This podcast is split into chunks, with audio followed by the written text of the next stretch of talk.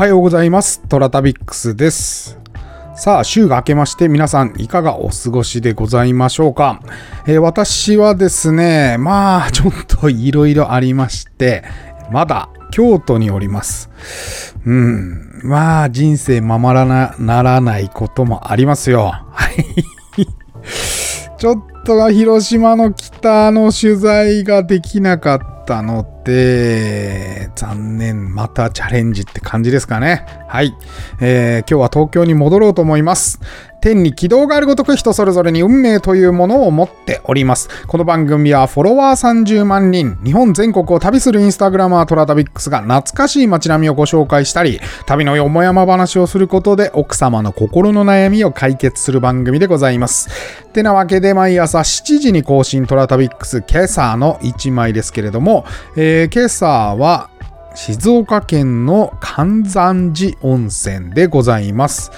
えー結構最近虎旅として紹介したこの関山寺温泉でございますけれども、以前うなぎの話をした時に、えーここでめちゃくちゃうまいうなぎ屋を発見したなんてことを話しておりました。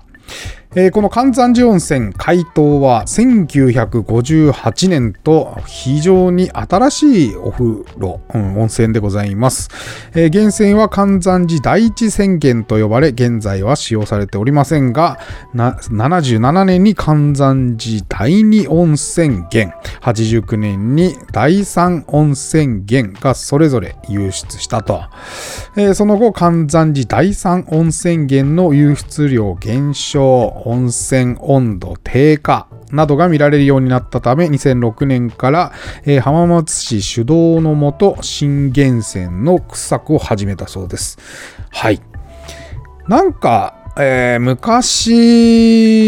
なんか、いろいろね、温泉が混ぜ物されてるとかね、えー沸かしてるとか、いろいろ問題ありましたけれども、どうやらこの関山寺温泉も昔この話があったそうですね。うん、浜名湖も隣だし、水も混じったりするのかなとか思いつつね、えー地下の2000メートルまで掘って、えー今は2007年のその第4温源、第4温泉源が出てきたのでそちらが使われているそうです。まあ日本って結構深くまで掘れば確実に温泉が出るなんて言われておりますけれどもなんだっけななんか聞いたところによると2億とか払えば必ずどこかしら温泉が湧くなんてことも聞いたことがございます。はい。なかなか、こう、古い温泉街が好きって方は、ちょっと趣が違うかもな、関山寺温泉は。はい。私もトラさんのロケ地がなければ、多分行ってない温泉だろうなと思いますけれども、うん。ただ、うなぎはめちゃくちゃうまかったです。はい。あとは、な、なんだろうね、全体的にこう、しつらいがバブル期の名残っていうかな、うん、近くにある、このテーマパークとかもそうなんですけど、うん、なんかこの、ちょっと、なんつったらいいのかな、過疎感が否めない感じですね。はい。えーぜひね、お近くの方はね、うなぎはめちゃくちゃうまかったんで食べに行ってみてください。温泉も、まあ、良かったですよ。はい。えーというわけで今日はお便り紹介の日でございます。今週はですね、えー定常運転に戻りますとお伝えしましたが、まあそうは言いつつも、録音してあるものもたくさんあるので、そ、そこら辺もね、ちょっと使いながらお話できればなというふうに思っております。うん。えーでは、お便りを紹介していきましょう。まずは、ナオミさんから、ナオミさんいつもありがとうございます。えーこんにちは、ラジオ聞いてますよ。えー今週は女性の立場からすると難しいテーマだったような気がします。えーリーファさんの生き方や職業に対してプライドを持っていらっしゃるのを感じましたね。一度の人生後悔のないように生きていくのはなかなか難しいことです。ソープの世界、大体は知っていましたが、詳しいことが分かってとても勉強になりました。一番怖いのは性病だと思っていて、お客様もお仕事をされている女性も病気に感染せず帰宅されるのが何よりですね。えちゃんと検査されているのはお互い安心です。ソープの存在はとても大事だと思っていて、え家庭のある男性が素人の女性に手を出して厄介な揉め事になるより健全だと思っています。恋人の段階は無理かもですですけど。うん、そうですね。犯罪抑止っていう話も出てましたしね。はい。えー、おかしな話があって、息子の言う友達がソープにはまり、東京じゃ満足できず、えー、コロナ真っ只中、えー、親に止められても大阪まで遊びに行って帰ってきた数日後、えコロナに感染したのではなく、どうも病気をもらってきたようで、えチンチンがおしっこするたびに痛いと。えー、千駄ヶ谷あたりに、あ、仙台あたりに高速からも見えるでかい性病と書かれた看板の病院に行ったそうで笑い物にされてました。これあるよね。あの、首都高を走ってると、あるんですよ、この看板。性病って書いてあるとこね。はい。えー、一昔は、リーファさんが言っていたように、忘年会や飲み会の後、先輩が新人を童貞卒業と言って、、えー、連れて行ってくれたようです。社会勉強だそうですよ。新人くんはご年配の女性だったようで落ち込んでいましたね。わはは。はい。これ、おしっこするたびチンチンが痛いって、臨病かな？多分。はい。えー、まだちょっとお便り続きます。山の神様も海の神様も女性だったと聞いて、お聞い、だったったと思います。はいはいはい。えー、建設会社に勤めていた時、トンネル工事と防波堤工事の見学に連れて行ってほしいと懇願したのですが、どちらも女の神様が焼き餅を焼くから女性は連れて行けないと課長に言われたんです。えー、つまり事故を起こす原因になるかららしいです。現在では女性の技術者の方も多く活躍されているので、ちゃんとお払いをしているのかもしれませんね。えー、昭和の建築業界は封建的でしたから。はい。ということで、えー、まず前半はソープの話でございます。うん、そうね。なかなか女性からすると、ね、えー、聞きづらいというか、うん、なかなか、えー、面白いとも言いづらいしね、えー、なんていうか、あの、気を使いましたね、僕も。そのインタビューをしながら。あの、なんか、風俗の話をしだすとですね、どうしてもテレビの報道とかって、男性の質問に偏った形での質問が多いのと、やっぱり偏見がありますよね。うん、僕は仕事に関しての適性があるので、え、風俗の人が風俗に適性があると、えー、胸を張って言えるような環境であってほしいと思っております。だから、なるだけちょっと男性の質問によらないようにしたいと配慮しつつ、えー、かといって、まあ女性蔑視にも、うん、なんというかな、女性から見てね、なんか不潔とか、それから、うん、まあなんでそんなとこで働くのみたいな感じになるのも、またそれはそれで、さ、今最初にお伝えしたように、うんと、まあね、職業選択と、まあそれから適性があるというふうに思っておりますので、えじゃあ国会議員だったらいいのかとか、えじゃあ、えー、医者だったらいいのかとか、うん。仕事は需要があって、それから本人の適性があって成立するわけですから、いい仕事、悪い仕事っていうのは、あの、人に迷惑をかけなければね、えー、いい仕事、悪い仕事っていうのはあまりないと私は思っておりますので、うん、なかなかフラットに、えー考えるのは難しいとは思いつつも、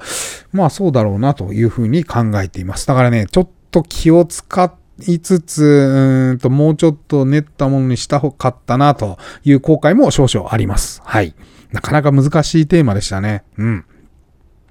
それから、この山の神、海の神の話はね、今朝の多分、チンコ旅の、話だと思うんですけど、そうなんですね。海の神様は女性なんですね。なんかこれ聞いたことある気もします。この工事に関してね。えー、昔はその漁に行くのもね、女性が船に乗っちゃいけないとか、そういうのもあったと思いますし、まあ、なんだろうね。なんか、そこのジャンルに人が入ってきて欲しくないのか何なのかわかんないですけれども、ね、まあ別に今、夫婦で船に乗って漁されてる方もいらっしゃいますし、なん、なん、なんか、ね、今に思え、して思えばトンチンカンな話かなというふうにも思いました。ね、えー、井の頭公園でボートに乗るとカップルが別れるとかもね、えー、っと、あれは弁天様だったかな。えー、祀られてる弁天様が嫉妬するみたいな話ですけどね。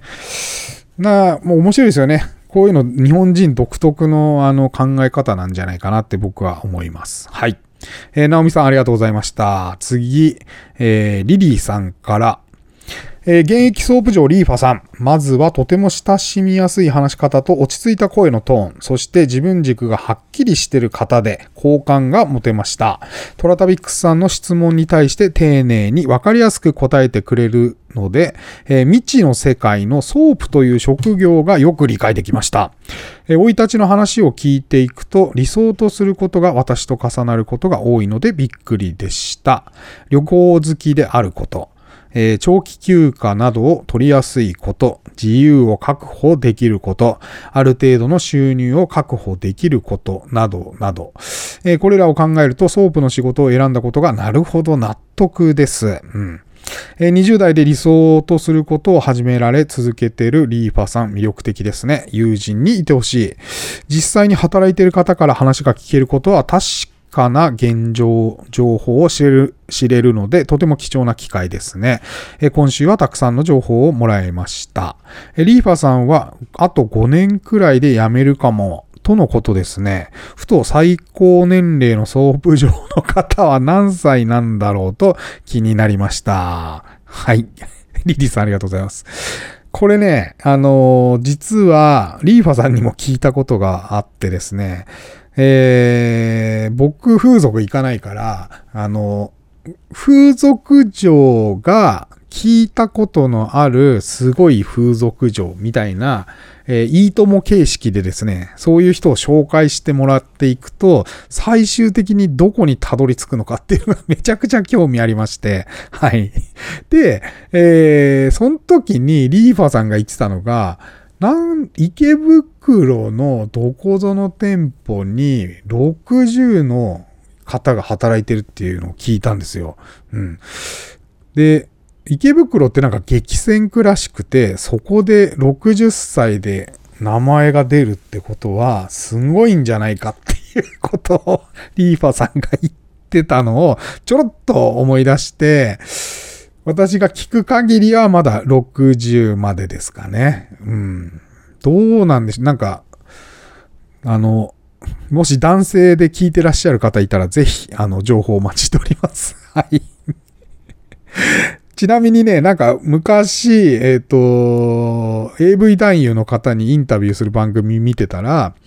あの、一番その AV 女優の方で、あの、具合が良かった方は誰ですかって言ったら、あの、85歳のトミさんですって言ってましたね でね、中が、えー、オフのようでしたって言ってました。オフってオフってどんな感じなんですかねちょっとわかんないですけど、なんか包まれるのかなちょっと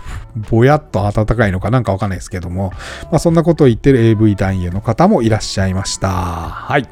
えー、今週は短いですが、以上でおしまいといたします。来週からコメントも再開しようかな。うん。一時期のお便りもよりも結構減ってきたので、インタビューものに皆さん飽きられてるんじゃないかなって思いまして、えー、箸休めに今週は、えー、定常運転に戻しました。というわけでお時間来ましたので今日はここまで。トラタビックスは皆様からのお便りをお待ちしております。えー、今聞いてらっしゃるメディアのお便り機能、または私のインスタアカウント、TORATABIX トラタビックスに DM またはコメントお送りください。ださい。それでは、いってらっしゃい。